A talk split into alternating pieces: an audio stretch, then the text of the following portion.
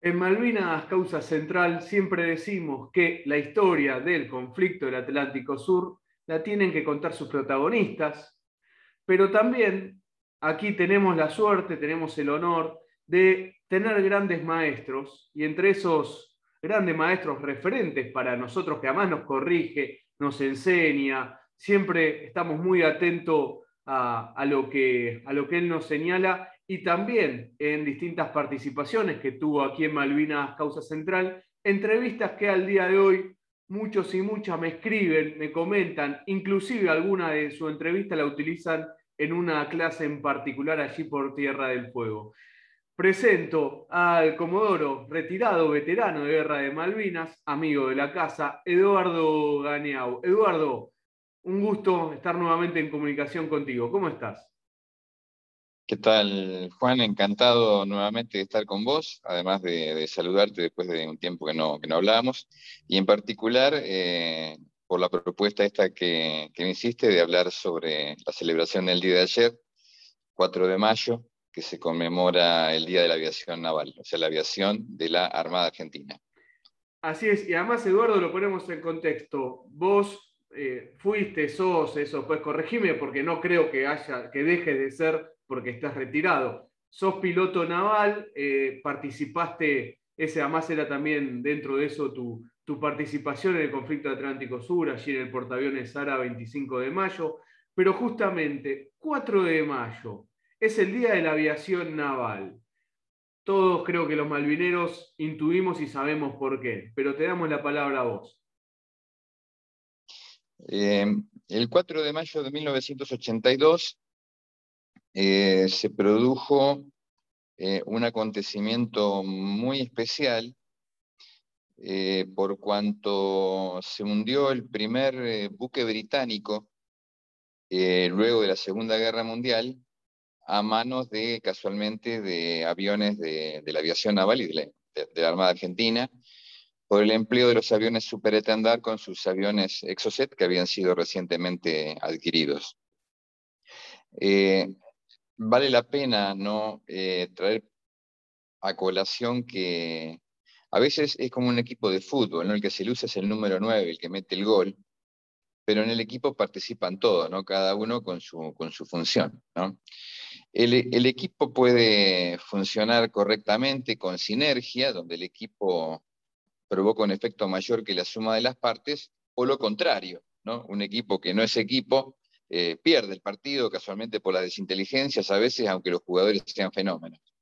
En este caso, el 4 de mayo simboliza eh, una misión que fue trascendente por el efecto que provocó sobre los británicos, pero donde se conjugó todo el esfuerzo de aviones de exploración, eh, los eh, medios de búsqueda y rescate, como por ejemplo los helicópteros que siempre están predispuestos, la participación de aviones eh, de la Fuerza Aérea brindando el apoyo de reaprovisionamiento en vuelo, y obviamente el número 9, que en ese momento fueron los aviones Superetendar con sus este, nuevas armas, que produjeron un efecto no previsto por los británicos que después tuvo mayores consecuencias con los futuros hundimientos, aparte de los ataques que se desarrollaban con otros medios de la Fuerza Aérea y de la Aviación Naval sobrevolando los propios buques. Me refiero a los otros eh, tres misiles Exocet que se lanzaron, aparte de los dos que se tiraron en esta oportunidad el 4 de mayo,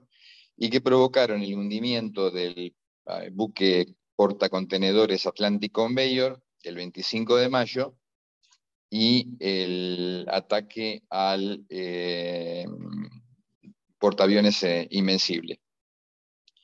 Em, así que eh, por todo eso creo que la celebración amerita que se haya hecho el 4 de mayo, a pesar de que el Día de la Aviación Naval se festeja también como el Día de la Creación, aludiendo en otra fecha, a principios de año, aludiendo a lo que fue la creación del Parque y Escuela Barragán en proximidades de, La Plata, sobre la costa, en la boca del, no en la boca del río de la Plata, pero sí, digamos, cuidando el centro de la gravedad de aquel entonces del país, a principios del siglo pasado, eh, sobre las costas del Río de la Plata, donde la actividad empezó siendo de dirigibles y los primeros aviadores este, navales que, se habían, eh, que habían nacido de las escuelas de, del ejército y civiles que afloraban en aquella época, eh, tuvieron su, sus primeros vuelos, pero pensando en su empleo militar. ¿no? Y ahí recuerdo, estamos conversando con el comodoro retirado, veterano de guerra de Malvinas, Eduardo Ganeau. Eduardo, y poniéndolo también en contexto, pensemos que hay muchos y muchas que nos están escuchando y de repente le estamos diciendo, sí, la Armada tiene su aviación, eh, que tiene un rol muy específico y muy importante. Dentro de eso, lo que fue el ataque del 4 de mayo al Sheffield, también fue, y acaba la, pregunta, se podría decir hasta una misión eh, que, donde actuaron varios componentes de la aviación naval. Hay un avión que ubica un tracker y corregime Eduardo, que ubica al Sheffield, lo sigue, pasa las coordenadas, se prepara la misión y vale el superintendente. Es decir, hay, eh, es el implemento de varios, o por lo menos de dos aviones para, el ataque. Eh, el avión que hizo la detección y el seguimiento en contacto durante largo tiempo fue un avión Neptune, un antiguo avión Neptune, casualmente de origen británico, mira vos, este, perdón, estadounidense, eh, que tuvo su, casualmente sus últimos días, eh, poco después de haber cumplido esta misión, porque eh, ya no se pudo mantener mecánicamente la, aeronave, así que a partir de ese momento ya la complejidad para detectar a la, flota británica fue muy, dificultosa, ¿no? Pero bueno, este avión en el medio del mar, eh, haciendo salidas ¿no? y tratando de desorientar a las detecciones de los buques de superficie, eh, logró mantener la posición durante largo tiempo hasta que finalmente cursó su última posición a los aviones de ataque cuando ya estaban en vuelo en, proximidades del blanco, a los efectos de hacer una última actualización, antes de que los aviones de ataque eh, usaran sus propios radares para encontrar al, buque. En general lo que se hace es, los aviones de exploración están, obviamente en este caso estaba, el Neptune estaba en el medio del mar, toma contacto con, buques de la, de la flota británica, pasa la información a tierra, en tierra se ordena el alistamiento de las aeronaves, hay que prepararlo, cargarle los misiles, cosa que es una actividad bastante compleja. Era la primera vez que los misiles se cargaban para ser lanzados en combate, porque una vez que se habían adquirido los aviones que habían llegado en diciembre del año anterior a la Argentina, vinieron nada más que cinco aviones y cinco eh, misiles. Y cuando se recuperan las Malvinas, ahí las, eh, Francia deja de prestar asistencia es un ejemplo de, las cosas que tenemos que, aprender ¿no? con el tiempo, cuando no somos independientes con los medios de, combate y cuando dependemos de otros este, del exterior. Y bueno, en, la unidad, en el listamiento de la unidad, preparándose para, enfrentar a los británicos, eh, se logró completar ese funcionamiento técnico eh, complejo y unido que tenían que tener el misil con el avión, sobre todo con la parte de la, computadora del misil con la computadora del avión, para que cuando el avión recibe la posición, el piloto recibe la posición y la inserta en el teclado que tiene eh, el equipo de, de navegación y ataque, esa información pueda ser introducida en el misil. Al mismo tiempo, entonces el avión despega con el sistema de navegación y ataque eh, cargado con esa posición preliminar que le manda el avión. El head-up display del avión tiene una representación gráfica que le dice en qué dirección está el blanco. Eh, los aviones vuelan primero en altura para no consumir menos combustible, hasta que se acercan, digamos, a unos 100, 150 kilómetros del blanco y ahí empiezan a bajar para no ser detectados por los radares de los buques. Toda esta técnica se desarrolló, fue argentina, exclusivamente argentina, practicada antes del enfrentamiento por eh, los aviones eh, y los aviones A4Q de la Armada con los buques eh, argentinos para tratar de, que fuera efectiva luego con los británicos. Y en ese acercamiento que hicieron los aviones Superetendar, en la última fase ya están a ras del agua, y a una determinada posición, que es la de máximo alcance del radar, los aviones hacen una primera salida. Emiten, sobre, teniendo siempre la referencia del avión explorador, y ahí tratan de encontrar ellos al blanco. Un poquito antes de esa, de esa acción es que el avión explorador les transmite la última posición más precisa del buque, del buque inglés. Bueno, los aviones hicieron la salida, detectaron los contactos y eh, fueron sobre el buque que, tenía mayor eh, señal de, radar, que se ve más grande en la pantalla. Eduardo, cuando te referís a hacer la salida es a tomar altura para, para en los radares, ¿no? Perfecto. Tomar altura porque es como, como el, horizonte del radar es como la, vista, ¿no? Eh, uno se, se, eleva y el radar ve más lejos. Como venían a ras del agua, el alcance del radar es muy escaso. En cambio, cuando salen, hasta una altura que ya digamos, se calcula la altura en función del alcance que se conoce del radar. Entonces los aviones salen asumiendo que a esa altura tienen un horizonte suficiente para, en función de la posición conocida del buque, hay posibilidad de encontrarlo. Encontrado el radar, el radar tiene un, un joystick con una representación gráfica que se la mueve con un bastón, se lleva la representación gráfica sobre el blanco y se hace una especie de disparo con un gatillo y el radar ahí cambia el funcionamiento de, un barrido de búsqueda a un barrido cónico que le permite con eh, la, emisión electromagnética engancharse sobre el blanco. A partir de ahí la antena del radar ya está apuntada directamente al blanco. Y ahí, y ahí en ese preciso momento, la posición en forma continua es transmitida al misil. Así que cuando se llega a la distancia máxima de alcance del misil que se conoce, una vez adentro del alcance máximo del misil, ya se puede hacer el lanzamiento, que fue lo que se hizo. Eh, ese ataque fue el, primero eh, de esa forma en la historia, eh, contra un buque, y obviamente contra un buque británico, y que fue completamente letal. Eh, hay alguna discusión sobre si pegaron los dos misiles o pegó uno solo, si explotó uno solo, ¿no? Em, e, ese misil se ha comprobado que tiene una alta probabilidad de impacto y de funcionamiento, ¿no? O sea, son varias las, las probabilidades que participan en el lanzamiento de un arma. Bueno, este, este eh, misil ya había sido probado en combate en unidades de superficie porque existe una versión la más conocida que es de lanzamiento de buques.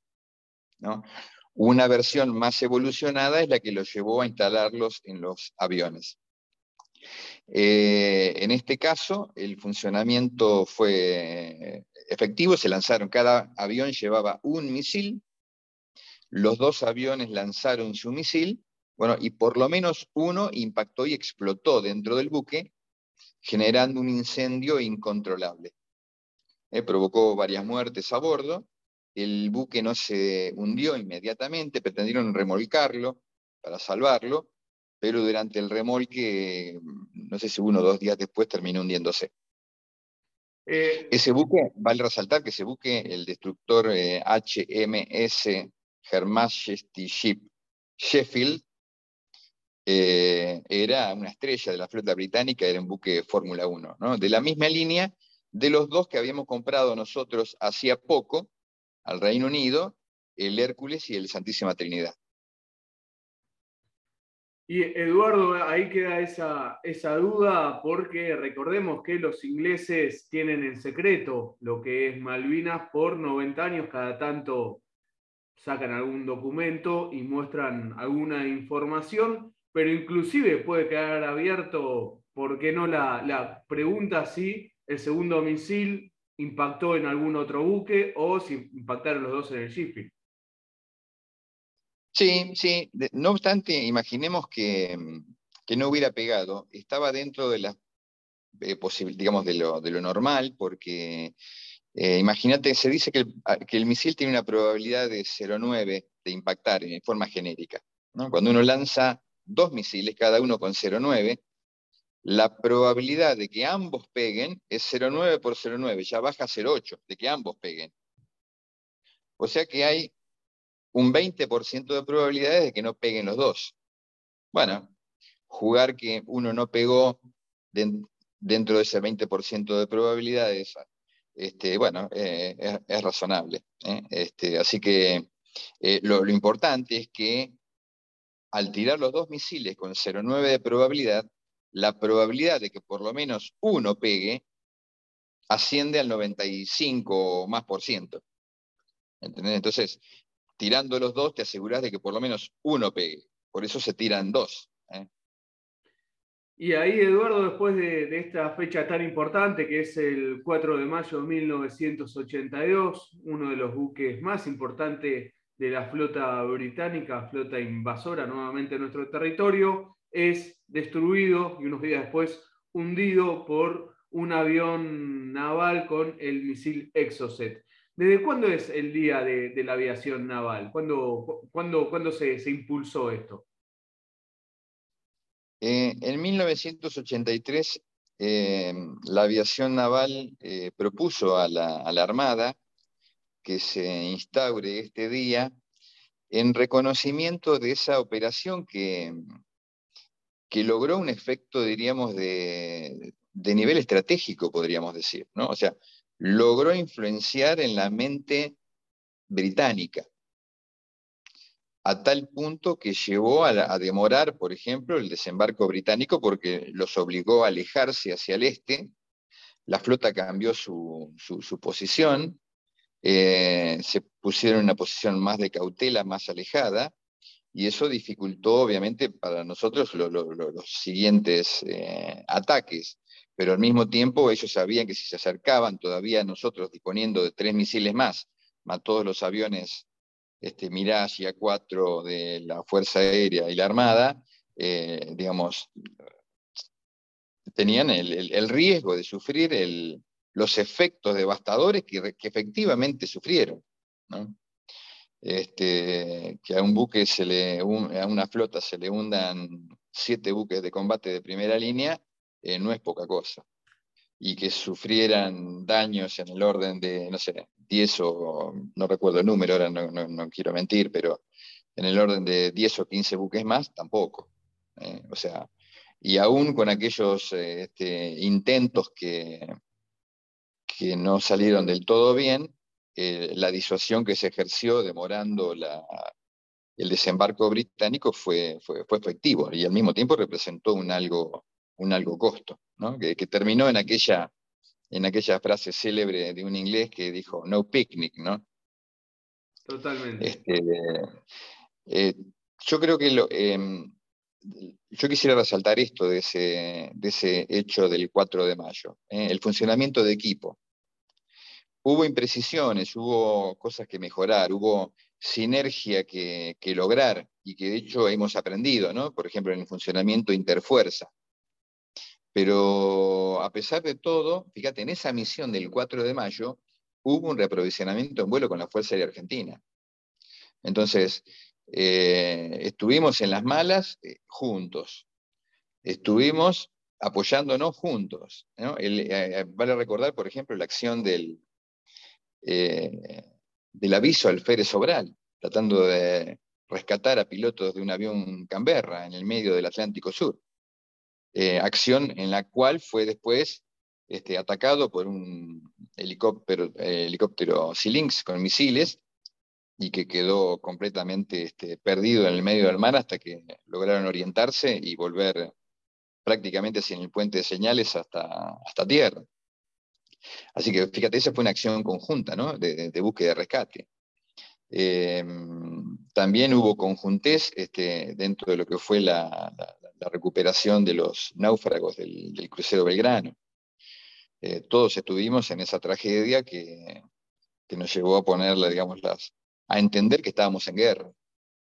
Hasta ahí, ese primero de mayo, eh, el primero de mayo nosotros vimos el ataque sobre las Islas Malvinas con un avión Vulcan, eh, la destrucción del radar de, de, Puerto Argentino, eh, aparecieron los primeros Harrier en, la zona de Puerto Argentino, pero bueno, el, daño no había sido tan letal como para decir, bueno, listo, acá la guerra comenzó, las, los acuerdos políticos ya no, tienen lugar. Todavía seguíamos creyendo que había alguna oportunidad de que, de que Perú intercediera de alguna forma para, para poner un paño frío y, lograr una solución política. Bueno, lo ocurrido el, 2 de mayo con el crucero Belgrano ya no, no, no dejó lugar a dudas de que estábamos en guerra. ¿no? Así que el 4 de mayo también, eh, más allá de lo pasado al aviso Sobral el día 3 de mayo, eh, fue una, una acción, digamos, efectiva y saludable para la República Argentina después de los reveses que habíamos tenido en los dos días anteriores. Así que, y al mismo tiempo, una señal para el Reino Unido de que la cosa no venía fácil y que de que teníamos una Argentina con determinación. ¿No? Ahora miramos al futuro. Pasamos el 4 de mayo, vos sabés que a mí me gusta mirar el futuro. ¿Eh? O sea, un presente sin pasado, sin recordar el 4 de mayo, no tiene sentido. Cuando celebramos el aniversario del 4 de mayo, además de la efectividad de la acción, del espíritu de equipo que hubo en el pasado, nos tiene que... O sea, el presente sin pasado eh, no tiene sentido, pero un pasado sin futuro pierde consistencia.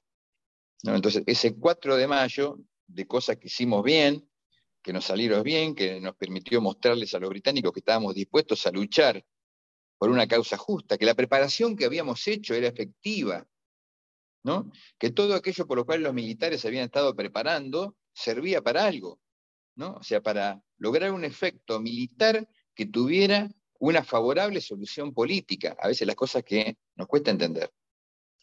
Entonces, eh, ese esfuerzo fue, infructuoso. Bueno, tenemos que seguir celebrando el 4 de mayo como Día de la Aviación Naval de la Armada Argentina y de la República Argentina, de los argentinos, porque logramos hacer una cosa importante en ese día que de alguna forma debe refrescar nuestra determinación para seguir luchando por lo nuestro en el futuro. Así, con la misma eficacia, la misma determinación, las mismas ganas, el mismo patriotismo que lo hicimos ese 4 de mayo, como en realidad todos los días que duró nuestra recuperación de las Malvinas entre el 2 de abril y el 14 de junio de 1982. Esto que señalás es, fundamental. Recuerdo, estamos conversando con el Comodoro retirado, veterano de guerra de Malvinas, Eduardo Ganeau, eh, y sobre todo eh, pensar el, futuro, que además hemos conversado contigo sobre la importancia del mar, de las Fuerzas Armadas, en más de una oportunidad pero también poner en contexto eso, a veces las fechas pasan eh, muy rápido, sobre todo para, para algunos que no están tan en tema de Malvinas. Primero de mayo comienzan los combates en Malvinas, unos días antes en Georgia, pero el primero en Malvinas, el 2 el hundimiento del crucero Vara General Belgrano, el 3 el ataque al aviso Vara Alfredo Sobral, y creo que ahí también habrá, después de estos dos golpes, para la Argentina y para la Armada en particular, eh, habrá, no, sé si la palabra es revancha, eh, Eduardo, pero ese 4 de mayo para la Armada habrá tenido un sabor especial, ¿no? Me parece que, después de, dos días tan duros de, ataques sobre buques de, la Armada, poder hundir un buque británico habrá sido, no sé si la palabra es revancha, Eduardo, pero habrá sido una, una, un bueno, acá estamos también nosotros y nosotros también te hundimos, eh, estamos presentes, ¿no? Vos sabés que mm, eh, el 4 de mayo, obviamente el regreso del vuelo, cuando se supo lo que había pasado al, al destructor Sheffield, eh, fue una celebración, yo creo que de todos los argentinos, porque inclusive salió por el, tipo de acaecimiento, por esa, esa revolución tecnológica que demostraba ese ataque ¿no? con, ese, de esa con esa modalidad, con ese armamento, eh, prácticamente en todos los diarios del mundo, ¿no? sobre todo aquellos relacionados con, política y con, defensa. eh, no, no, fue algo intrascendente. Eh, yo he estado en el extranjero algunas veces después, en, estudiando en el extranjero, en el 2000, siendo agregado de defensa dos años en, en Corea, y lo que hemos hecho en la guerra de Malvinas es reconocido por, por todos los militares. O sea, cuando hablan con un argentino, eh, nos respetan.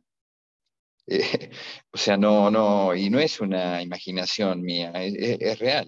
Eh, y nos respetan por lo que hicimos en, 1982. Repito, a pesar de todos los, los, errores y de haber perdido esa batalla. Entonces, nosotros tenemos que ser conscientes de que lo que hicimos fue muy importante. O sea, disputar integridad territorial, unas islas, tamañas jurisdicciones eh, hacia el futuro, como lo hicimos en 1982, y provocar tamaño daño a una de las eh, Fuerzas Armadas más importantes del mundo, por no decir la flota, la segunda flota británica del mundo, la tercera, ¿no? digamos, la Unión Soviética en ese entonces y Estados Unidos, después la, británica, este, no, no fue poca cosa. Ese eh, orgullo, digamos, que nosotros pudimos tener en, ese momento del 4 de mayo, era una bocanada de aire por los dos días previos. Pero al mismo tiempo fue una, una muestra para decir podemos. Podemos. Nos preparamos toda la vida con esfuerzo, con estudio, con largas horas eh, poniendo este, los medios en, servicio, eh, estudiando al, oponente, eh, practicando, asumiendo riesgos ¿no? propios de la, de la vida este, de los medios operativos. a veces la gente acá en, el, pues en la vida cotidiana no se da cuenta de los riesgos que uno asume en la medida que, que uno opera, no con los medios militares. Yo, por ejemplo, he estado por, por, matarme cinco veces, tener accidentes, estoy vivo de casualidad. ¿No? En general, er, errores míos en la, mayoría, pero implica asumir situaciones de riesgo. Bueno, todo eso, toda esa carrera de todos los que participamos en la, en la guerra, en la batalla de Malvinas, eh, permitió concretar eventos como este, ¿no? que, del 4 de mayo. Así que obviamente Vos me decís si era un festejo, bueno, eh, lamentable decir, pero eh, corría sangre caliente por las venas este, y, de alguna forma me dice, bueno, listo, eh, misión cumplida, ¿no? hoy, hoy no ganamos el pan, hoy no ganamos la carrera, hoy el país demostró que para algo tiene sus Fuerzas Armadas. Eduardo, para ir finalizando, quiero llevarte al, al presente, pero sobre todo en la aviación naval. Antes de meterme en ello, Habías mencionado que Argentina había comprado aviones, justamente los Super a Francia y los misiles Exocet. Nos habían entregado nada más cinco. ¿Después Francia entregó el resto o nunca más? No, entregó, entregó los 14 aviones y entregó todo el armamento que se había comprado, sí. Y, hoy la, aviación naval hace unos años compró aviones Super Eh, ¿cómo, ¿Cómo está la situación hoy de la aviación naval? Eh, esos aviones pretendieron eh, dar continuidad a los medios eh, existentes. Necesitaban, toda la flota de aviones argentinos necesitaba un refuerzo de repuestos y, de, de, mantenimiento que eran muy escasos desde un tiempo atrás, así que la adquisición de esos cinco aviones eh, permitía con todo su paquete de repuestos, que incluían repuestos de, fuselaje, de partes del avión, eh, muy especialmente de motores, sumado a la capacidad de mantenimiento que se había alcanzado, ¿no? imagínate, desde el 81 hasta el 16, 17, son 19 y 17, tenemos 36. Al cabo de 35 años de experiencia en la Armada Argentina con esos aviones, se había logrado prácticamente la independencia logística de mantenimiento con los aviones. Entonces, el hecho de comprar esos aviones, que, habían sido modernizados con un equipamiento más moderno, ¿no? para tratar de llevar esos equipos a los aviones que teníamos nosotros, que eran mucho menos volados, mucho menos usados que los franceses, encima mucho menos golpeados. El, avión se deteriora, sufre bastante cuando se usa en portaaviones. Recordemos que estos aviones eran los aviones este, top de la, de la, flota francesa este, durante toda su, prácticamente toda su vida en, Francia. Así que esos aviones eran un, avance tecnológico que posibilitaba mejorar los nuestros, un refuerzo de repuestos para poder poner en servicio los que teníamos nosotros, y al mismo tiempo la posibilidad de volar, si, llegaban oportunamente, de volar medios que habían estado en servicio hasta hacía poco en Francia. Bueno, eh, muy lamentablemente las dudas nuestras, la falta de determinación, la falta de dinero, la falta de decisión, demoró mucho la, traída de los aviones al país, y bueno, los medios, sobre todo los medios aeronáuticos, aquellos que se mantienen preventivamente, se gastan aunque no los uses. Porque el tiempo va pasando y los, recambios de los repuestos lo tenés que ir haciendo. Así que esa situación se vive con los, estos cinco aviones que se trajeron. Los aviones, por más que no, no se haya puesto el dinero necesario para terminar de completar las cosas que se fueron venciendo, producto de los atrasos que tuvimos en la traída al país, eh, los, aviones ¿viste? Se, se, siguen trabajando, se siguen queriendo poner en servicio, pero en la medida que el dinero no se complete en la medida de lo necesario, este, lamentablemente no, no se los puede volar. Eh, o, sea, tenemos aviones, tenemos pilotos, tenemos los repuestos, tenemos el personal que eh, con, dedicación y con determinación lo, pueden terminar de poner en servicio, ahora este, gratis, no, ¿viste? No, no, no, no, no funciona así. Faltan algunos componentes en los cuales hay que dedicar algo de plata para adquirir los componentes que están haciendo falta para completar avión. Si quisiera, además, si quisiéramos, si, usáramos determinación, podríamos hacer como hacen todos en el mundo, ingeniería inversa, o sea, sobre la parte, sobre las, eh, los medios tecnológicamente que desarrollamos, los podemos estudiar y hacer nosotros una copia de los elementos que otro hizo. Que no es, este, no es algo imposible, lo hace todo el mundo hace lo mismo. Ahora, nosotros no hemos eh, enfrentado esa situación, me parece a mí, eh, eh, en la medida de todas las posibilidades y sobre todo, y ya cierro acá, sobre todo de la importancia de un medio que tiene capacidad estratégica. ¿Qué es capacidad estratégica? Es la capacidad de un medio militar como de cualquier otro medio, ¿no? O sea, la plata, eh, la industria, el conocimiento, o sea, la capacidad estratégica es la capacidad que tiene un recurso de favorecer, mantener o perjudicar los intereses de otro actor. Cuando no tenemos un medio, ¿no? en criollo, que le mueve el amperímetro a otro actor, ese medio tiene importancia estratégica. Si tenemos un medio de transporte interno para mover cuestiones logísticas, bueno, es, una, es, una, es un aparato del sistema de defensa que es indispensable, pero diríamos que no tiene efectos estratégicos porque no incide directamente sobre la mente del otro decisor. Acá tenemos medios probados en combates. No tenemos otros, no, tenemos, no hay otros en el país. Apenas tenemos un puñado de aviones de la Fuerza Aérea. Estos están acá. O sea, podrían estar volando. Solamente hace falta que alguien dé la orden y ponga los pesos que faltan. Eso, este, eh, eh, es un especial ahí la decisión política, por eso tenemos que hablar de estos temas, ponerlo en discusión para que después haya decisión de toda la política para poder eh, revertir esta situación. Eduardo Ganeau, Comodoro retirado, veterano de guerra de Malvinas, muchísimas gracias. Feliz día en el Día de la Aviación Naval para vos y todos tus, tus camaradas y sobre todo agradecerte por este tiempo, Eduardo. Juan, muchísimas gracias. Em, quiero aclarar que esta última parte no de opinión es una opinión eminentemente personal, eh, no quiero involucrar yo a las instituciones porque sabrán por qué, por qué hacen lo que hacen, ¿no es cierto?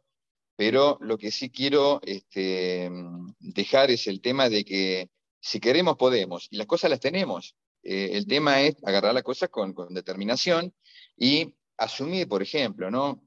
que, que la defensa es una cuestión de política de Estado, no política de gobierno. ¿no? Si otro gobierno compró un avión de este tipo, por el motivo que fuera, bueno, no porque lo haya comprado otro gobierno, este gobierno tiene que cambiar de caballo en la mitad del río. ¿Entendés? Entonces, este es un medio que fue efectivo, fue trascendente, sigue teniendo vigencia. los aviones en general son un medio que vuela. Lo más importante son los sensores que portan y las armas que tiran.